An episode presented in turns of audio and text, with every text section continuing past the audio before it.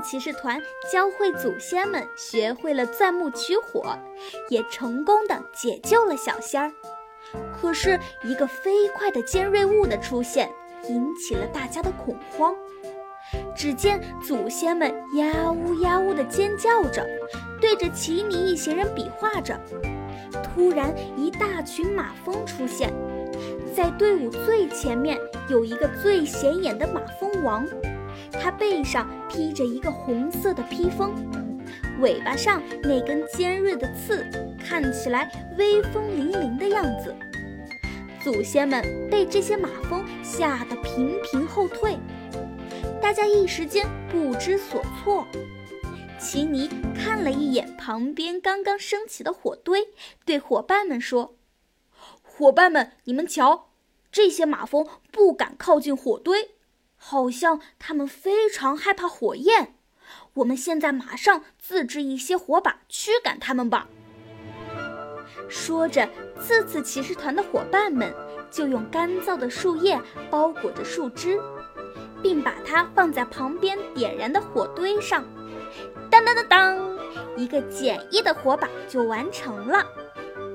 一鼓作气，大家用自制的简易火把驱散了很多马蜂。但马蜂王好像很厉害，他并不害怕火焰，而且他好像被激怒了，眼睛红红的，还喘着大气。他挺起他的刺刺，朝着奇尼一行走来。小仙儿说：“我的个仙儿啊！看来这一次是刺与刺之间的决斗了。”接着，刺刺骑士团马上采用了团起来的阵型，大家紧紧地抱在一起，发出了刺团攻击。最后，刺刺骑士团取得了胜利。马蜂王被打得落荒而逃，祖先们也非常感谢大家的帮助。为了表达谢意，奇尼模样的祖先从屋子里拿出了一块三角形的原石，送给了伙伴们。众人发现，这个就是之前的奇异石，上面刻着的是那棵着火的树木的图案。拿到原石的伙伴们，随着眼前的一道白光，一瞬间就回到了现实世界，发现此时正躺在仙小道爷爷的实验室里。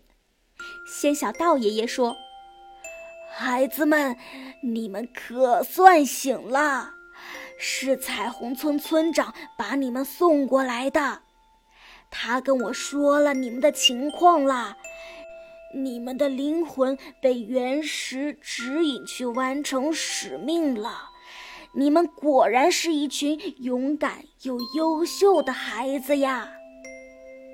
奇尼和小伙伴们看着手中的原石，感叹着，见到祖先的不可思议。这时，原石突然变成了一个锦囊，上面写着“原始元素咖啡的秘密”。奇尼很兴奋，又得到了一个特殊的咖啡配方。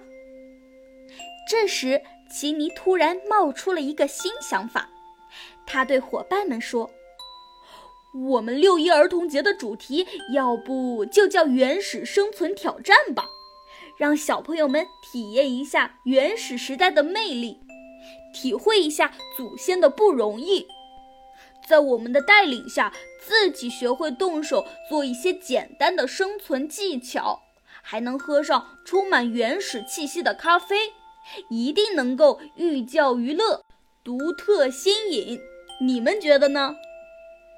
雷宝说：“雷到了哟，奇尼，你太有才了，就这个主题吧。”其他的小伙伴们也纷纷表示赞同。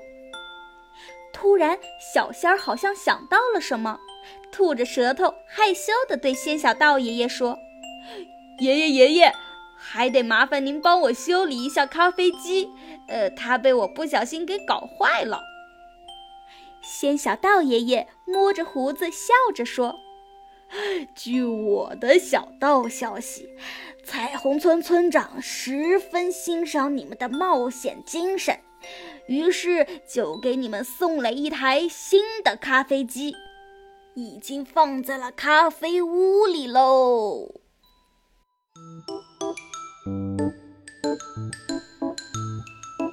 伙伴们互相抱着彼此，欢呼雀跃起来。这一段原始时代大冒险就此结束了。后面又会发生什么样的故事呢？请收听下一集《清凉一夏》。